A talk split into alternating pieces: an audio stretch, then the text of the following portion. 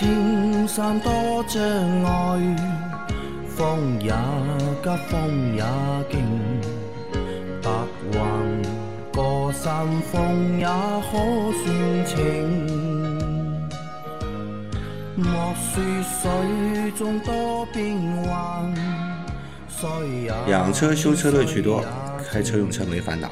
大家好，欢迎收听老秦汽修杂谈，我是老秦。大家好，我是老秦的小工杨磊啊。我们新的一周的节目开始了啊，这一周是九月的最后一周了。那这个周节目结束的话，我们就会迎来十月国庆节啊，十一国庆节啊。来回答问题，第一个问题是：各位大师好，前些年偶尔出现这样的新闻，新车的合格证被抵押在银行，经销商资金周转不灵，导致购车人拿不到合格证，等上不了牌。现在还有这样的坑吗？有没有监管部门管理这类问题？消费者如何避坑？谢谢大师们的回答，祝节目蒸蒸日上，让世界充满阳光。嗯，车子卖给你的话，要有发票，要有合格证。对你没有合格证呢，你你就退车吧，嗯嗯，对不啦？你不给我合格证，你买嗯卖给我的产品是没有合格证的，你怎么可以销售给我呢？嗯对吧？你如果不能提供合格证呢，你就退退车款，啊。对吧？就这么简单。因为这个也是我们之前一直回答大家的一个问题嘛。那买新车去提车的时候，对吧？有哪些东西要注意的？嗯发票你一定要拿好，对产品的合格证你一定要拿好，因为要凭这两个东西啊，你要去完税嘛，要去那个办那个购置税，对上牌的时候都需要这些东西的。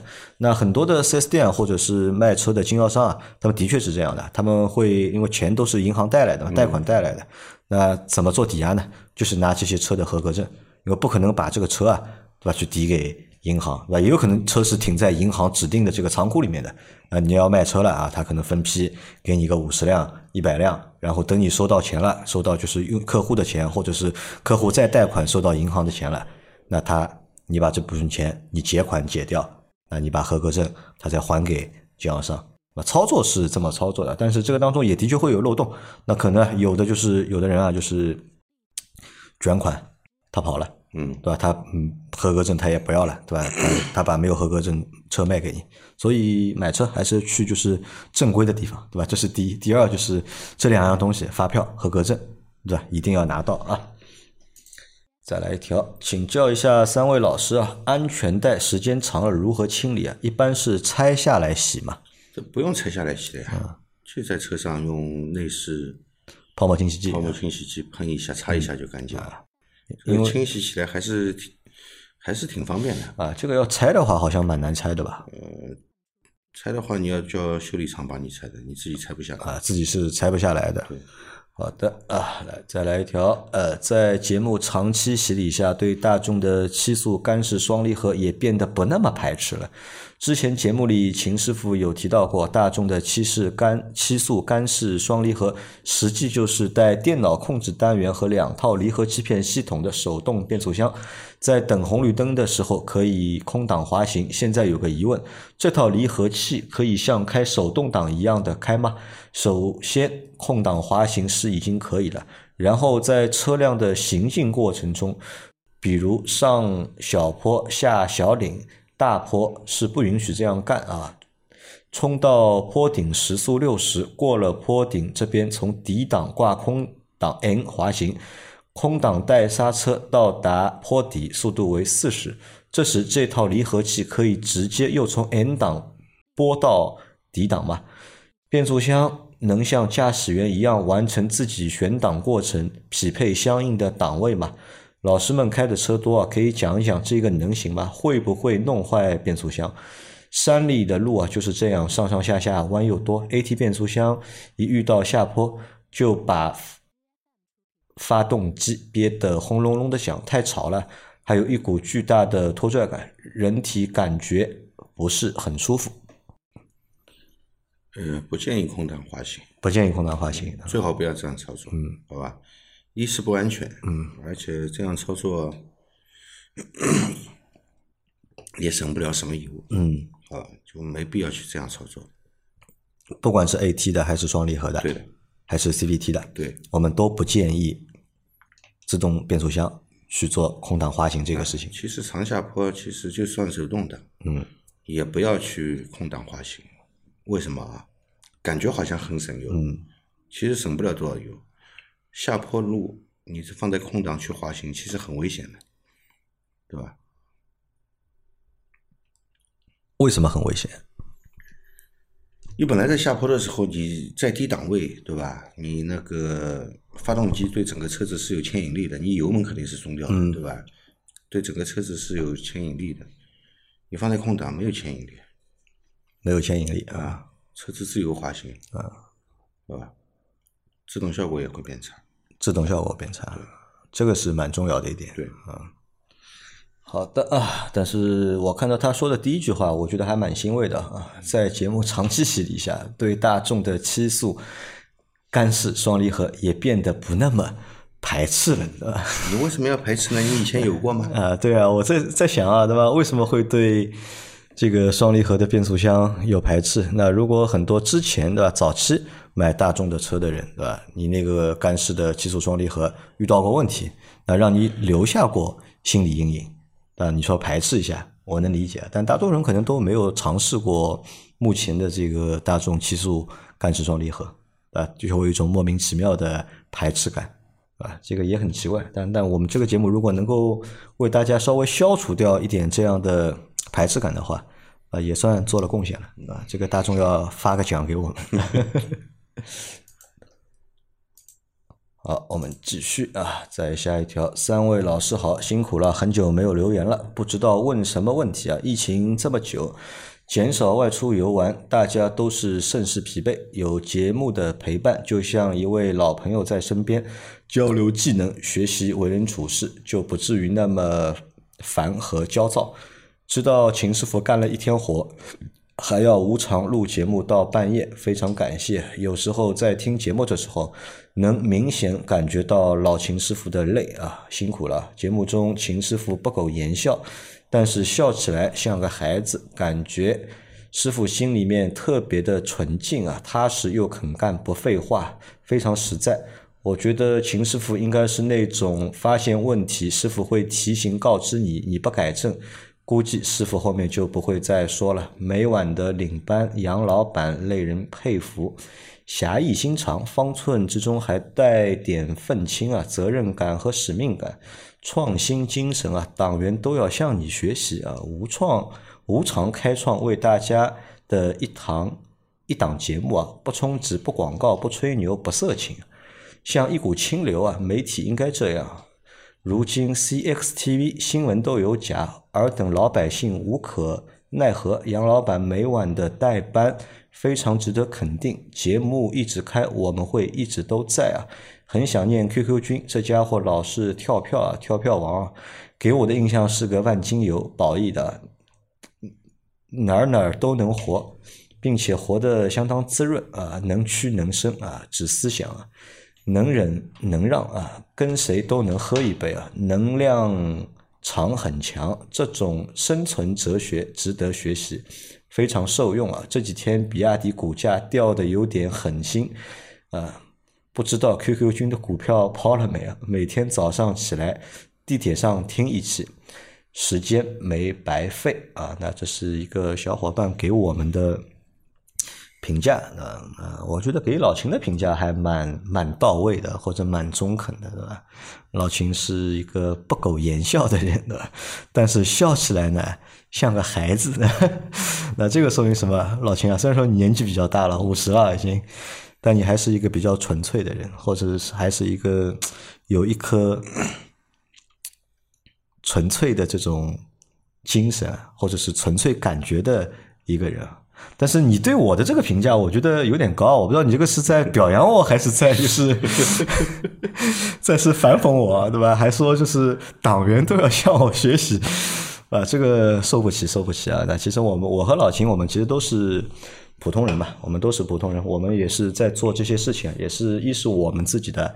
爱好嘛，对吧？一是我们的爱好，二呢就是也希望能够做这些事情的过程当中啊，能够起到一些作用，对吧？那能够让大家长点知识也好，或者给大家解个闷、解个乏也好，啊，都是我们想要的一个目的啊。当然，就是你说到就是不充值啊，就是不广告啊，这个其实也不是啊，就是其实也想被充值，也想接广告，奈何呢，对吧？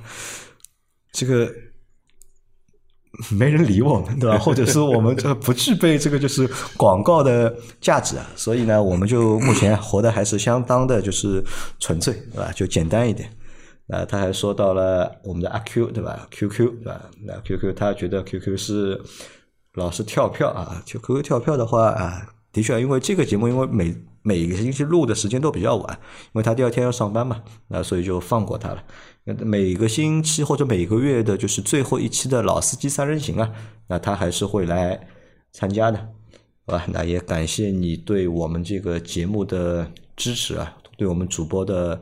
认可那其实看到这种话的话，其实还蛮开心的啊！就不管就是这个小伙伴他是出于什么样的心情，对吧？是真的了解我们，还是被我们蒙蔽了，啊？但说出这样对我们表扬的话，还是蛮开心。但是你就想，那有人表扬我们，对吧？那也有人会批评我们，对吧？就慢慢的呢，就是其实这个老秦，这个到底是好事情还是坏事情？这也不算好事，也不是坏事。嗯。正常，这就是世界的现实，对，对吧？如果只要你在这个世界当中存在，在这个世界当中发生，那就有人会说你好，也有人会说你坏，对。那无非就是看在环境，对吧？如果在喜马拉雅这个环境的话，那表扬我们的人会多一点，对。但跑去抖音的话，骂我们的人啊也也会多一点。我觉得在喜马拉雅上能够静下心来听我们节目的人呢。都是对汽车这方面比较感兴趣的，呃，特别是我们这个节目在养车、用车、修车方面，能给大家提供到一定的帮助，嗯，对吧？大家都是对我们态度还是相对来说是肯定的比较多，嗯。抖音上面太 low 了，太真的太 low 了。抖音上面我觉得也不是 low 吧，就抖音上就是没有思想吧，反而就是喜马拉雅的用户，抖音有思想，怎么会没思想？怎么会没思想？那些发表意见的人，不是都是带着自己的思想带着思想，对吧？也有思想，也有思想，呃，只是思想的层面不同，对吧？好，我们再往下走啊。假设两辆都只买了单三的车撞在一起啊，各担一半责任，那是各自掏钱修自己的车，还是保险出钱修对方的车呢？如果责任比例改了，赔付方会产生什么样的变化啊？两个问题啊。嗯，只有单三保险。嗯，两车事故对吧？两车事故，两个车都是只有单单三，对吧？很简单，按照责任的划分。划分啊，对吧？对方的车修了多少钱？啊，那么他承担多少责任？剩下的责任就是你的，你的保险公司赔他多少钱？对，五十五十嘛，就是啊。如果五十五十嘛，最简单了，双方保险公司各支付对方的一半修理费的一半，嗯，对吧？还有一半自己掏腰包，对，赔付给对方，对啊。那这个时候就看谁的车贵了，对吧？谁的车贵，那可能就是赔的钱或者自己掏掏的钱会要多一点啊。那如果他说如果责任比例改了，赔付方会发生什么样的变化？还是根据比例来啊？嗯。一我们一般就全责，对对吧？主责次主责次责，那还有有什么百分之二十五的比例有没有？有的呀，有四六有三七，就四六三七这个也有啊，有的呀。但这个它界定是有方式嘛，还是说有标准？随随着违法造成这个事故的违法违法程度严重，嗯，那你占事故的责任就多了，嗯。哪来这么简单？都是百分之五十啊！它也是有标准的。对啊，好的啊，否则就不会有同等责任和主责次责之分了嘛，对吧？对。啊，再来一条。呃，秦大师好，杨老板好，请教一个问题啊，我们这儿的违停现在归城管负责，这和交警管有什么差别？有个朋友的车被城管贴了违停条后，没几天卖车过户时没有查到该违章。城管的违停贴条上写着，让十五日内处理，长时间不处理会有什么后果？以前交警负责违停的罚款是不是直接到国家了？城管负责违停的罚款是不是到地方政府了？朋友查了之前过过户有违停的旧车牌号，该车牌已经不用了，发现违停两百元，滞纳金一百三十二元，这对朋友没什么影响吧？还需要处理吗？啊，当中有两个问题啊。第一个问题是他们那个地方现在违停管归城管管了啊，不关不关那个交警管啊。那他想问对吧？这个有什么说法吧？啊，不知道呀，不知道，我也不知道。上海这里还是交警管的，没有说城管去管这个事的，对吧？有什么说法吗？反正你不要违停就行了。啊，不要违停，因为他现在是那个 那个牌照已经过户了嘛，但是这个老的那个牌号上面还有一张罚单，嗯，啊，两百的罚单和就是一百三十二块钱的滞纳金，嗯，那么他想问的这个东西到底如果不交的话，嗯，会不会有影响？嗯叫原车主去处理。叫原车主去处理，对啊，原车主就是他就是他朋友嘛，如果不处理呢？肯定叫原车主处理啊，跟你有什么关系？又不是你的违法行为。那就是他朋友呀，就是他朋友在把车卖掉之前，嗯，就是吃了那个单子嘛，嗯，那现在那个牌照也车都过户给别人了嘛，那因为那个牌号还在嘛，牌号就是我系统上查得到嘛，可能这个牌号现在已经没了，但是系统上查得到这个牌号。查得到这个车的，啊，你车架号不会变的呀，嗯，最终还是能锁定这辆车的呀。最终还是能锁定这辆车的，所以这个车还是要去把违章消掉呃，，他如果以后再有什么过户啊，有什么手续没办掉的话，造成不能验车的话，嗯，那你肯定还是要去处理的。还是要去处理对啊，就不交那个罚款，那最终就是你年检做不了，不交罚款，还有什么交通事故没有处理掉的，嗯都会影响年检的。都会影响年检。对啊，啊，这个东西还是最好去处理掉。还有就是不要小看城管啊，不要小看城管啊，城管也是能够参加那个国庆阅兵啊，对吧？有一个方阵是城管方阵啊，不要小看城管，城市管理者啊。再来一条啊，秦师傅二零一三款一点六手动高配克鲁兹，刹车行程长并且软，检查刹车油非常浑浊。刹车油是外面修理店更换还是四 S 店里更换？是选择机器更换还是人工更换？选择哪个品牌的刹车油比较好？是通用品牌的还是博士的、长城等其他品牌啊？关于刹车油的问题啊，那更换在哪里更换呢？克鲁兹你换刹车油嘛，你就换那个通用原厂的刹车油就好了，那个油不错的。通用原厂的。对，那在四 S 店换呢，还是去外面修理店换？这就随便你了，都可以，这个都可以。啊。那这个还有选择机器换还是人工换？嗯，刹车油机器怎么换？机器换嘛，现在有这个机器，有这个机器，四个轮子一起放，四个轮子一起放啊、啊。它同时抽真空，嗯，对吧？同时抽。嗯，我觉得人工放吧，四个轮子一起放，放的不好会进空气。放的不好会进空气那个机。器操作的话，搞得不好会进空气的。用人工的方式。还是人工嘛，人工嘛，一个一个轮子放嘛，反正现在也都是抽出来的，对吧？一个一个轮子放。啊，好的啊，再下一条，两位，我的车是荣放一六款二点零风尚，原来我一直坚持用两桶油的九十五的油，中石油多一些，因为油价原因，我改用壳牌的九十五的便宜六毛，我发现该改用壳牌后换机油的时候，机油比以前清澈了。很多肉眼可见的清澈，这是为什么？我每次都是在四 S 店做零 W 二零啊，感觉奇怪啊。用不同厂家或者品牌的汽油，会对机油产生不一样的影响吗？会的，会的，嗯的确会的，嗯啊，因为你发动机燃烧，它必定有这个气体，嗯或者是混合后的新鲜气体没有燃烧，或者是燃烧后的气体，它总归会到这个曲轴箱里面去的。嗯到了曲轴箱，就一定会跟机油发生接触，对吧？对，所以油的品质也会影响到机油的。油的品质是会影响到机油啊。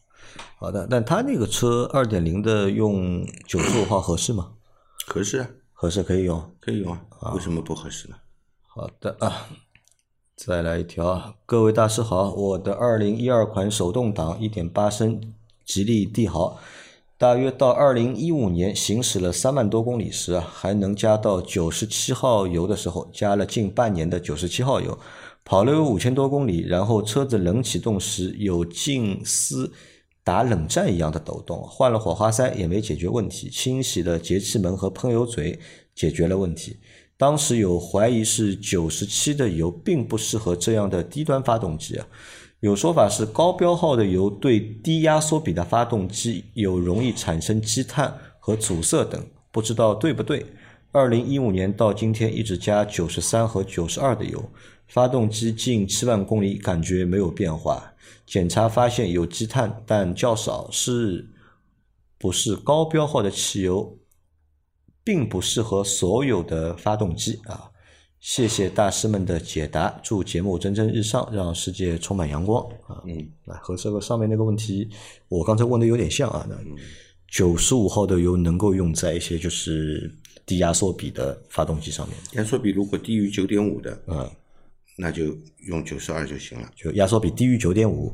就用九十二号的汽油。对，那如果压缩比低于九点五，你还是用九十五号的汽油，会发生他说的这种情况吗？是这样的，我们之前不是一直都这样说嘛，就是按照自己的发发动机的压缩比来选择你的汽油。标号，嗯。啊，或者是按照厂家的建议来选择汽油，对吧？发动机是厂家造的，嗯，他知道这个发动机该用什么汽油，嗯，他如果写的九十二或以上，那你就用九十五，没毛病，好吧？嗯，现在大多数发动机其实压缩比都超过九点五的，压缩比都高，大多大多数的都超过了，对吧？那么汽油标号越高，稳定性越好，它但是燃烧速度相对来说就慢，嗯，对吧？那么高压缩比呢，需要这个汽油的抗爆性要好，嗯啊，用低标号汽油，它太活泼了。可能会产生早燃，嗯，对吧？会使发动机在工作的时候产生爆震，嗯，这是对发动机非常有害的啊！而且一旦爆震，发动机一是发动机容易损坏，第二也容易产生积碳啊，因为它那个燃烧不听话的，嗯，它那个燃烧不听话，不是你要你火花塞点火的时候需要它燃烧的时候才燃烧，对，它过于活泼嘛，对。好的啊，这个还是按照厂家的就是说明书上的要求来选择汽油的标号。对，好，今天的这期节目啊，就先到这里啊。大家有任何关于养车、用车、修车的问题，可以留言在我们节目最新一期的下方，我们会在下周的节目里面一一给大家解答。今天是周一啊，呃，周一的晚上有老秦的抖音直播，大家晚上有空的话可以来抖音的直播间看老秦的直播啊。我们明天再见，拜拜，拜拜。